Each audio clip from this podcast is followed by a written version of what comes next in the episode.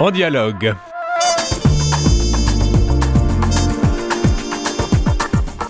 Ici Jean-Philippe Trottier, vous êtes toujours sur les ondes de Radio VM. Mon invité d'aujourd'hui est Éric Laliberté, doctorant en théologie, spécialisé en études pèlerines à l'Université Laval. Il nous parle d'un livre paru aux presses de l'Université Laval sous le titre Pèlerinage, marche pèlerine et marche de longue durée au Québec. Un ouvrage collectif dont il a assuré la direction en compagnie de Michel O'Neill. Éric La Liberté, bonjour et bienvenue. Bonjour Jean-Philippe, c'est un plaisir de vous retrouver après tout ce temps.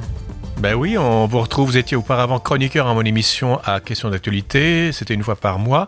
Euh, vous m'avez abandonné et je vous repêche malgré tout et vous apparaissez donc dans En dialogue. Ceci à l'occasion de la sortie de ce bouquin. Je rappelle le titre. Pèlerinage, marche pèlerine et marche de longue durée au Québec, paru aux presses de l'Université Laval. Euh, on parle d'un gros livre ou pas?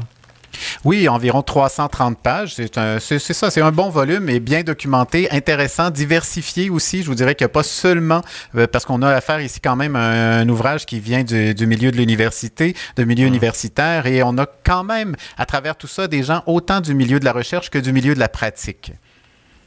Euh, la question pèlerine au Québec, on va commencer au Québec. Je veux dire, c'est ne suscite pas beaucoup d'indifférence. Il, il, me semble qu'il y a de plus en plus de gens qui veulent marcher, qui veulent pèleriner, qui veulent. Il y a, il y a une infrastructure de plus en plus euh, fournie, non? Oui, je vous dirais qu'en fait, c'est on a une branche ici du pèlerinage, des pratiques pèlerines qui c'est vraiment qui, qui, suscite de l'engouement au Québec depuis une bonne vingtaine d'années, presque 25 ans même. Euh, au détour des années 2000, ça a vraiment commencé à, à susciter de l'intérêt. Et avec les années, ben tout ça, ça a fait en sorte que on a développé de plus en plus de chemins euh, et en plus de chemins de marche euh, qui sont des chemins qui conduisent à des sanctuaires. Les sanctuaires aussi sont de, demeurés très actifs et on, sont très novateurs sur le le plan du développement dans chaque lieu, de, euh, dans chacun de ces lieux. Et ça fait en sorte que, ben oui, on a, beaucoup de, choses qui, qui, se sont développées autour de ça. Mais en même temps, il faut retenir que les études pèlerines dont il est question quand on parle d'études pèlerines, justement, euh, ben c'est pas seulement le pèlerinage de longue randonnée ou la marche pèlerine, comme on peut le dire. Ça inclut tout, à peu près tout ce qui se fait autour du pèlerinage. Donc, on va parler d'un paquet de choses quand on parle de pèlerinage, mais aussitôt, je vous dirais, en fait, ce qui définit probablement le mieux euh, les études pèlerines, ben en fait, c'est qu'on a affaire à, euh, à des études sur la mobilité humaine, l'expérience de la mobilité humaine. Donc, cette expérience du déplacement, ce que ça suscite chez l'être humain lorsqu'il est déplacé, mais un déplacement sous tous les plans. Puis on va parler justement de, pèlerinage dans des lieux aussi inusités que euh, à Memphis, sur la tombe de Jim Morrison, à Auschwitz. on a, on a, tous ces lieux-là deviennent des lieux de pèlerinage parce que ça vient nous provoquer dans notre manière d'être et ça suscite un questionnement, une reposition. Donc, il y, a, vraiment quelque chose qui intéresse de plus en plus autour de l'expérience pèlerine. Euh, objection, Votre Seigneurie. Euh, pour moi, un pèlerinage est religieux. Euh, du moins, ça a toujours été défini comme ça. Vous avez parlé de sanctuaire au Québec, très novateur, et beaucoup de chemins de pèlerinage, notamment religieux. Mais là, vous semblez dire que bah, même fait, c'est pour aller voir Elvis Presley, j'imagine, ou il y a d'autres. J'imagine que Johnny Hallyday à la Saint-Barthélemy dans les Caraïbes, c'est aussi un pèlerinage tout est un pèlerinage. Je vais chercher mon, mon pain chez Provigo, c'est un pèlerinage.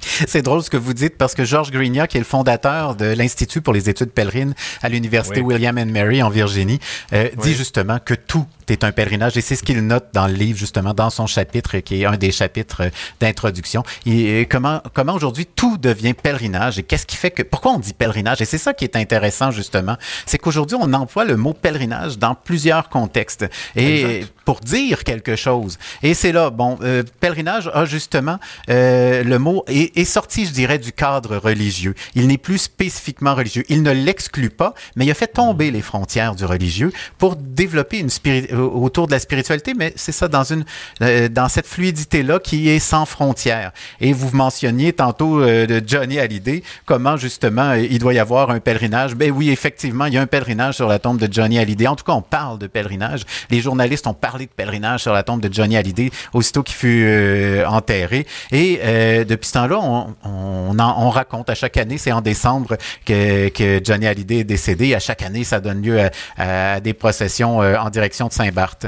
Et mais si on parle de pèlerinage, justement, c'est ça qui m'a frappé, moi, quand j'ai observé ce que les gens disaient. Je dis, pourquoi ils disent pèlerinage? Pourquoi ils emploient ce mot-là? Et bien, il y a tout cet aspect de relecture de vie. Hein, je lisais les articles où les gens étaient interviewés. Pourquoi vous allez à Saint-Barth? Pourquoi ce désir d'aller sur la tombe de Johnny?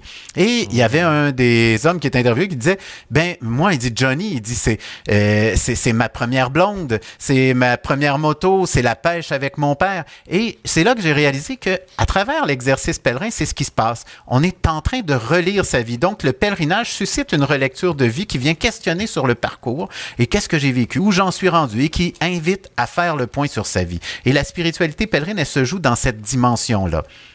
Donc, l'utilité des études pèlerines, qui sont maintenant une, discipline universitaire, euh, Éric La Liberté, vise, si vous voulez, un peu à accompagner, à harnacher, à éclairer, à donner des mots, des concepts autour de quelque chose qui déborde largement le cadre religieux.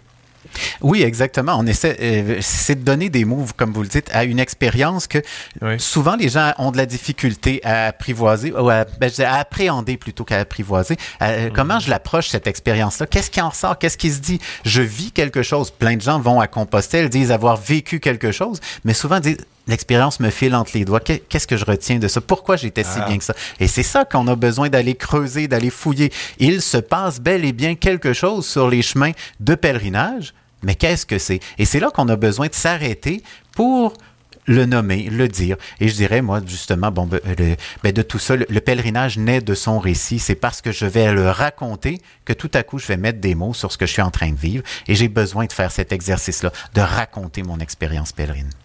Il euh, n'y a pas un risque, je reviens sur le même, je tape sur le même clou avec la liberté de dilution, parce que évidemment, c'est l'expérience qui prime et non pas la nature même du pèlerinage ou la définition, c'est l'expérience, c'est je, dans mon expérience, je précède, j'ai préséance sur la définition du pèlerinage lui-même. À un moment donné, euh, il va falloir des millions d'études pèlerines dans toutes les universités pour euh, pouvoir définir chaque expérience. À un moment donné, ça devient une auberge espagnole. Mais c'est un peu ce que c'est actuellement, parce que justement, on ne cherche pas à, donner un angle particulier. Les études pèlerines veulent multiplier les angles d'observation pour arriver à cerner davantage qu'est-ce qui se joue à travers tout ça, sans chercher à dire, voici, moi j'ai plus raison que toi, je sais plus, j'en vois mieux, je regarde mieux, j'observe mieux. Non, mhm. tous les regards, sous tous les angles sont importants pour arriver à saisir ce qui cherche à se dire à travers cette expérience-là. Fait qu'il y a vraiment quelque chose qui, qui, qui échappe un peu tout le temps, comme la ligne d'horizon qui se déplace continuellement. Hein, J'avance et mais ça recule continuellement. Ben c'est ça. Il y a quelque chose de ce, cet ordre-là qui se passe dans, dans les études pèlerines et qui fait en sorte que on a besoin de multiplier les angles pour arriver à s'en rapprocher davantage. Souvent, moi, je donne l'exemple de l'histoire, si vous avez peut-être déjà entendu l'histoire des, des, aveugles à qui on présente un éléphant, puis on le, chacun des, euh, des, des aveugles est placé autour de l'éléphant. Il y en a un qui touche la jambe, l'autre l'oreille, l'autre le ventre, euh, tout ça, la trompe, la queue. Et euh, à, à, la fin, on leur demande c'est quoi un éléphant? Puis il y en a un qui dit, ben, qui est celui qui a touché la queue, il dit ben, c'est un plumeau, un éléphant. C'est comme un plumeau. L'autre qui a touché la trompe, il dit mais non, il dit c'est comme un serpent. L'autre, la jambe, c'est comme un, un tuyau de cheminée. Mais vous voyez, c'est ça. On a besoin de multiplier l'ensemble pour arriver à cerner ce qui en est exactement. C'est la même chose qu'on essaye de faire avec les études pèlerines. On est aveugle. Décide-moi un éléphant. Euh, pèlerinage, marche pèlerine et marche de longue durée au Québec, paru aux éditions presse de l'Université Laval, sous la direction d'Éric Liberté, mon invité, et en compagnie de Michel O'Neill, co-directeur donc de cet ouvrage collectif d'à peu près 300, 330 pages. Euh, euh, est-ce qu'un un pèlerinage, on s'entend quand même, c'est un chemin. On part d'un endroit vers un autre endroit. Il y a un désir, il y a un manque qu'on a creusé. On veut se changer, on veut changer quelque chose, on veut visiter, découvrir, etc. Est-ce qu'un Pardonnez-moi, mais est-ce qu'une thérapie, est-ce qu'une psychanalyse peut être un pèlerinage? Un pèlerinage vers soi-même, un chemin, un cheminement intérieur, une introspection, est-ce que ça aussi, ça rentre dans votre définition? Ben, si on regarde euh, un, de, un des chercheurs dans le milieu des études pèlerines dans les années 90, Alan Morinus, a dit que tout déplacement en quête d'un idéal est un pèlerinage. Ah, d'accord. Alors, je crois qu'ici, oui, euh, quelqu'un qui est dans, cette idée de se, de, de chercher, d'être déplacé intérieurement. Et c'est là, c'est qu'on va même parler aujourd'hui de méta-mouvement quand il est question de pèlerinage, c'est-à-dire du mouvement dans le mouvement. Et là, et dès lors, c'est pas seulement un déplacement physique qui est important, c'est que la personne soit déplacée. Donc, euh, déplacée dans un regard introspectif. On va parler de déplacement euh, au niveau sémantique. Le mot ne dit plus exactement la même chose et il faut chercher à entendre qu'est-ce qu'il dit exactement. Qu'est-ce que pèlerinage dit aujourd'hui? Et on va, euh, c'est intéressant parce qu'on a ce jeu-là avec le mot Compostelle aussi aujourd'hui. Et euh, on va, oui? Euh, Compostelle, c'est le modèle. Je pense que quand vous étiez chroniqueur en émission, vous parliez du, du paradigme Compostelle. Ça a l'air bien joli à sortir dans une, dans une soirée chic, branchée, inclusive et un télo du plateau.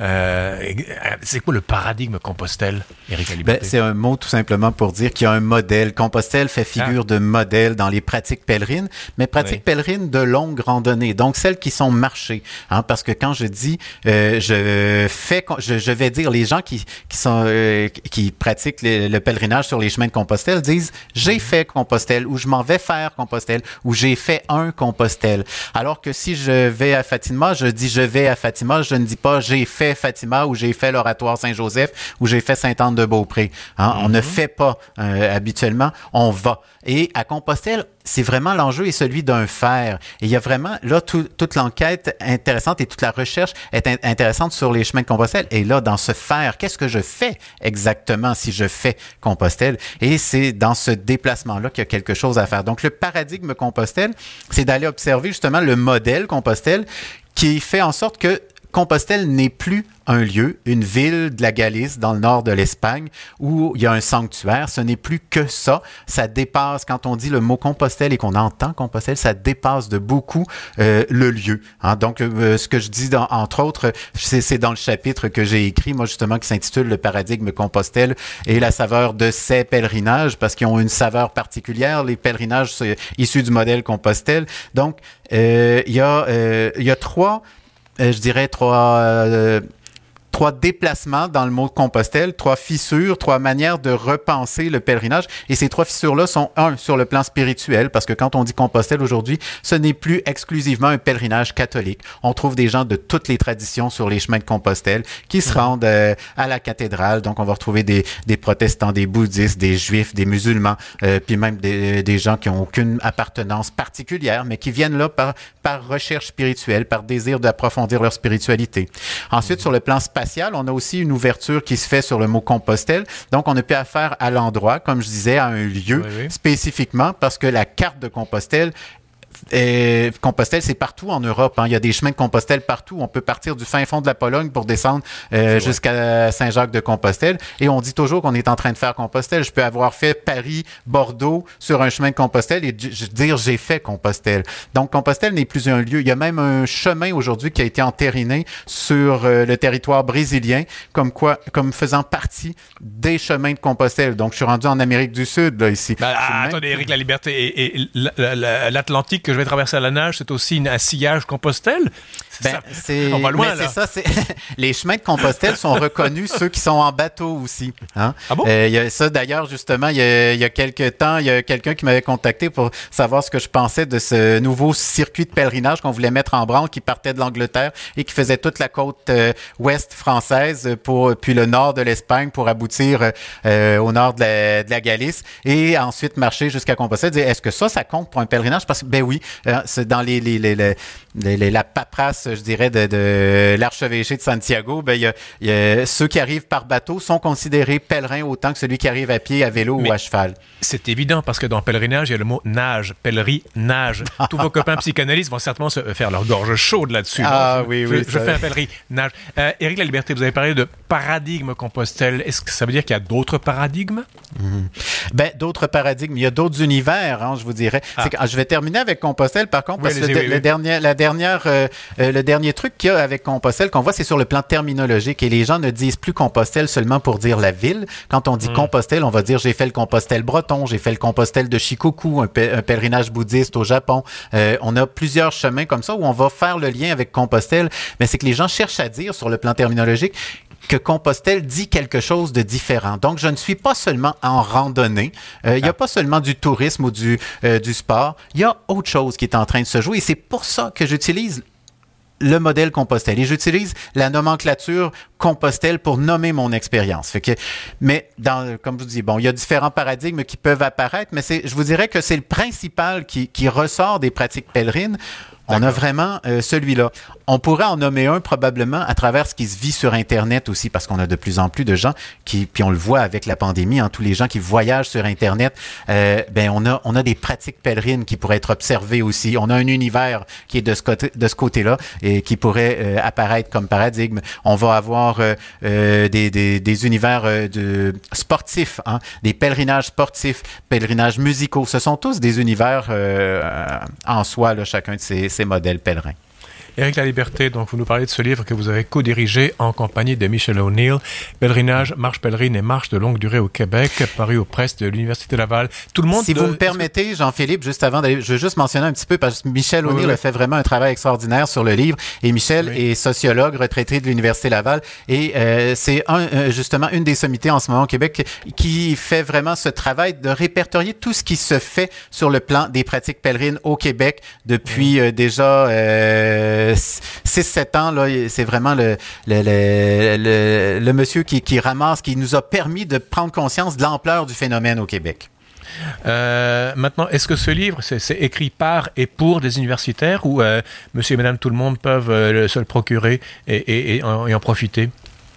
Oui, je pense tout le monde peut en profiter de ce livre-là parce qu'on va retrouver de tout. On explique le phénomène, on découvre des choses euh, sur la mhm. situation au Québec, on fait le point sur le plan international aussi. Il y a entre autres Fabienne Baudin, qui est euh, journaliste euh, bretonne, qui est spécialiste de Compostelle, qui mhm. situe l'expérience justement dans, sur le plan international et cible en, terminant sur ce qui se passe au Québec. On a différentes approches.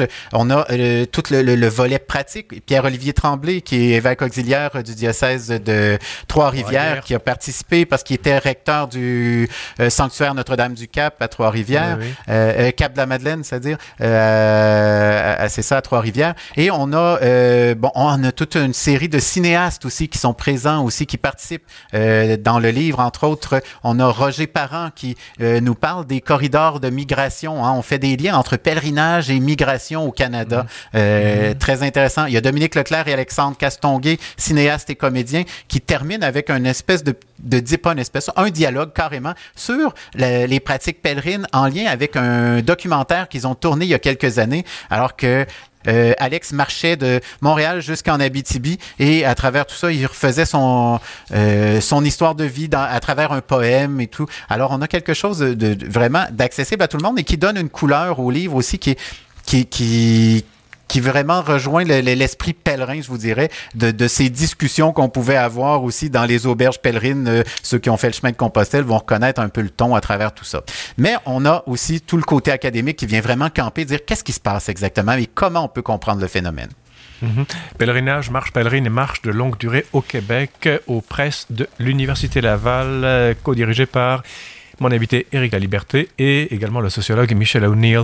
Il euh, n'y a pas un colloque là, qui, qui est imminent euh, dans, dans, le sillage justement de, de, de l'apparition de ce livre? Ben exactement, c'est qu'en fait ce livre-là devait voir le jour suite au colloque, mais avec la ah. pandémie, on a été obligé de déplacer le colloque et on a décidé de maintenir les mêmes dates pour le livre. Donc on a produit le livre euh, pour qu'il soit prêt en fait pour le colloque. Donc ce qui mhm. se retrouve dans le livre, vous allez en entendre parler euh, de vive voix euh, au colloque. Le colloque se tient les 22 et 23 avril. Il se fait en ligne. C'est à l'Université Laval. Tout le monde peut y assister. Puis, ben, c'est l'objectif, c'est de rassembler autour de la question pèlerine dans tout ce que ça suscite comme discussion. Et ben, il y aura quelque chose, des, des, des, trucs intéressants et même des gens qui sont invités, qui vont prendre la parole euh, à ce moment-là. Je pense entre autres qui n'ont pas participé au livre, je veux dire, j'entends. Et le, mais je pense entre autres à Richard Gravel qui a fait un excellent documentaire sur euh, les Québécois à Compostelle et qui va participer à cette rencontre-là. Il y a Sylvie Millot aussi, spécialiste aussi euh, du loisir et du domaine récréatif à l'Université du Québec à Trois-Rivières, qui a travaillé sur Compostelle, qui va venir parler de ses recherches dans ce domaine-là. Alors, on a quelques personnes comme ça qui vont s'ajouter, qui vont euh, qui, qui, ne, qui ne paraissent pas dans le livre, mais qui vont venir enrichir encore le colloque. Colloque les 22 et 23 avril sur le site sqer.ca, Société québécoise pour l'étude de la religion. C'est gratuit l'inscription? Euh, non, là, les gens pourront euh, consulter le site de la SQER. C'est le premier congrès de la SQER. Entre autres, c'est organisé par Jean-Philippe Perrault et Jean-François Laniel de l'Université Laval. Alors, ils vont, euh, dans, le, dans le cadre de ce congrès-là, les gens peuvent aller sur le site s'inscrire. Je crois que c'est 20 dollars par personne ah, plus l'adhésion à la SQER. Là, je me souviens pas des tarifs exactement, mais les gens peuvent aller consulter le, site pour avoir les détails. Et ce qui est merveilleux, c'est qu'il n'y a pas de sandwich ni, ni, de coke à fournir parce que c'est euh, virtuel. Donc, euh, les participants achètent leur propre, leur propre nourriture et la mangent devant l'ordinateur. euh, Eric, la liberté, il nous reste quoi, quoi, six petites minutes. Euh, revenons au Québec le contexte québécois. Euh, on est une société qui a été labourée profondément depuis 60 euh, ans, la Révolution tranquille. On était une société en grande partie théocratique, euh, catholique mur à mur, à part une minorité protestante et juive, quelques musulmans aussi. tout ça a volé en éclats. Et cette question, la, la, question que vous agitez sur le pèlerinage tous azimuts, si vous voulez, elle a est-ce qu'il y a une timidité québécoise? Est-ce que les Québécois en général se méfient de ce mot-là? Est-ce que vous prêchez dans un désert? Les gens sont intéressés à tout ce que vous racontez ou pas? C'est pas toujours facile. Euh, les gens qui sont du milieu, qui s'intéressent, euh, on a puis on a des, cette, euh, euh, des fois par cette relation au pèlerinage, ou, ou en tout cas ce qui se dit du pèlerinage, une espèce de relation amour-haine euh, qui, tire, qui tire dans tous ah les sens un peu. Parce que le Québec a une histoire, comme vous le disiez, particulière par rapport aux religieux. Et dès, dès l'instant où on mentionne spirituel, oh, que ça, ça, fait grincer des dents et il y en a que ça dérange. Il y en a d'autres que non. On a, on, a, on a fait du chemin quand même. Mais il y en a d'autres que tout de suite, on sent que ça suscite un inconfort et que c'est dérangeant. Mais quand on est en étude, en étude euh, rapidement, on se rend compte, ben, si on étudie le pèlerinage, c'est pour ce qu'il suscite euh, comme transformation. C'est vraiment où on en est rendu aujourd'hui dans l'expérience pèlerine et l'étude du pèlerinage, c'est de comprendre qu'il se passe quelque chose. Il y a, euh, il y a une expérience qui est là et qui, qui suscite une transformation, un déplacement de l'être humain, de l'individu qui l'exerce. On est vraiment dans l'idée d'un exercice spirituel. Hein. Puis là, je, je, moi, je, je vous me cache pas, je, je fais mes liens avec euh, les exercices spirituels chez Ignace de Loyola, qui était lui-même un pèlerin et qui a conçu en marchant ces exercices. Donc, il y a vraiment quelque chose qui, qui découle de ça. Alors, mais au Québec, on a, que je dirais, une pudeur religieuse. Suzanne Boutin, qui a écrit euh, justement et qui participe au colloque, qui a écrit dans le livre, elle parle d'une frilosité. Euh, religieuse parce qu'elle a trouvé ça difficile, même en faisant, elle a fait son enquête sur le chemin des sanctuaires qui va de l'oratoire Saint-Joseph à Sainte-Anne-de-Beaupré. Et elle a réalisé, eh, c'est pas facile d'aborder les gens sur ces questions-là. Les Québécois ont de la difficulté à parler de leur spiritualité. Mais et, les jeunes, qui eux n'ont pas connu l'ancien temps, euh, et, eux, par exemple, n'ont plus de culture chrétienne, plus du tout. Mm. Parler de pèlerinage à quelqu'un qui a 20 ans aujourd'hui, est-ce que pour vous, c'est parler martien à quelqu'un qui est de Jupiter? Euh, pas exactement. Les jeunes qui fréquentent les chemins de Compostelle sont, euh, ont une, belle ouverture à la spiritualité. Ils n'ont pas le même background, je dirais, de, euh, que les plus vieux. Et c'est ce qui fait la, la distinction. On va l'aborder plus facilement. Les jeunes qui arrivent avec parfois des résistances, je dirais qu'ils traînent avec eux un discours qu'on leur a donné. Hein, fait ah, ils, ont, ils sont les porteurs d'un héritage dont ils ont, qui, qui, euh, qui ont pas vécu, hein, fait que, mais ils font, ils répètent. Sinon, les autres, en général, ont une belle ouverture sur le plan de la spiritualité, mais on sent l'inconfort. Moi, je me souviens d'avoir interviewé ah plusieurs jeunes Québécois sur le chemin de Compostelle, en étant là-bas en Espagne, qui parlent de leur spiritualité ouvertement, participent à des activités de divers ordres. Ça peut être un temps de prière dans une église ou un autre temps de partage ailleurs avec un autre groupe qui n'a rien à voir avec l'église, mais il y a quelque chose sur le plan spirituel qui se joue là d'une autre façon, à un autre niveau. Puis il me disait, j'ai vécu des choses vraiment intéressantes qui m'ont fait du bien, mais je vais être gêné de raconter ça quand je vais revenir au Québec. Il faudra faire son coming out pèlerin. Et eh oui. voilà, votre, prochain colloque, le coming pèlerin. Euh, on a toujours parlé de pèlerinage dans cette émission euh, comme un phénomène individuel. Euh, Est-ce qu'on peut dire, on parle du Québec, et, dont beaucoup de Québécois sont timides quand, quand on parle du spirituel, encore plus du religieux. Euh, donc le pèlerinage, ça rentre un peu là-dedans, puis on n'ose pas trop en parler. Peut-on dire qu'un peuple en entier est pèlerin? Parce que dans la mesure où un peuple a une histoire, il pèlerine dans le temps. Mais oui, moi, ben, on a euh, juste justement l'Ancien Testament nous le montre hein, avec le peuple juif et les Israélites qui se, qui se sont déplacés avec Abraham et tout. On est en pèlerinage. Moïse, c'est l'histoire d'un peuple qui se déplace et qui voyage et qui chemine à travers le temps. Et c'est un pèlerinage. Ce sont des pèlerinages. Et je crois que nous sommes tous dans ce, ce, ce voyage-là. Et ben le Québec euh, fait pas exception. On voyage et on chemine. On est en pèlerinage au cœur de notre spiritualité qui a à se réapprendre, à s'apprivoiser de nouvelles façons, de nouvelles manières, avec de nouveaux paramètres hors des structures ecclésiales, mais sans nécessairement tout balayer, tout jeter. Hein. on, a, on a à réapprendre comment gérer tout ça, comment habiter cet espace-là et euh, en tirer quelque chose qui fasse du bien aussi. Parce que la spiritualité, c'est une dimension de notre humanité qui est importante et on a à, la, à, vraiment à l'aborder, à, à, bien la traiter, à en prendre soin. Et ben, faut pas, faut soigner ses blessures à ce moment-là. En une minute maximum, Éric La Liberté, est-ce que l'expérience québécoise dans les études pèlerines, euh, est-ce que l'expérience québécoise a sa note particulière, son goût, sa couleur précise dans les autres expériences d'autres cultures? Ben, je pense qu'on a vraiment un, on, ce qui se développe ici a vraiment la couleur de l'expérience. Où on va en tout cas chercher, et c'est la conclusion du livre euh, sur la marche pèlerine, on va chercher les potentialités de l'expérience pèlerine. Donc, il y a un potentiel à vivre cet exercice-là, et quel est-il? Et là, on a une diversité de réponses, autant sur le plan de la santé, sur le plan spirituel, que sur le plan euh, culture euh, ou tout. Il y, a, il y, a, quelque chose qui se joue, et c'est ça qui est important. Et on est en train d'aller chercher, de cibler, de cerner davantage cette expérience. Comment elle parle? Grand sujet, pèlerinage, marche pèlerine et marche de longue durée au Québec. Un ouvrage collectif dont vous, Éric La Liberté, et le sociologue Michel O'Neill avez assuré la direction. Paris aux presses de l'Université Laval. Merci infiniment pour ces propos. Bon courage, bon pèlerinage dans votre colloque qui a lieu également le 22 et 23 avril. sqer.ca pour Société québécoise pour l'étude de la religion. Merci beaucoup, Éric La Liberté. Ça a été un plaisir. Partagez également. Voilà la fin de l'émission. À la régie Daniel Fortin, ici Jean-Philippe Trottier. Je vous dis merci beaucoup de votre fidélité et je vous invite entre-temps à rester à l'antenne de Radio VM.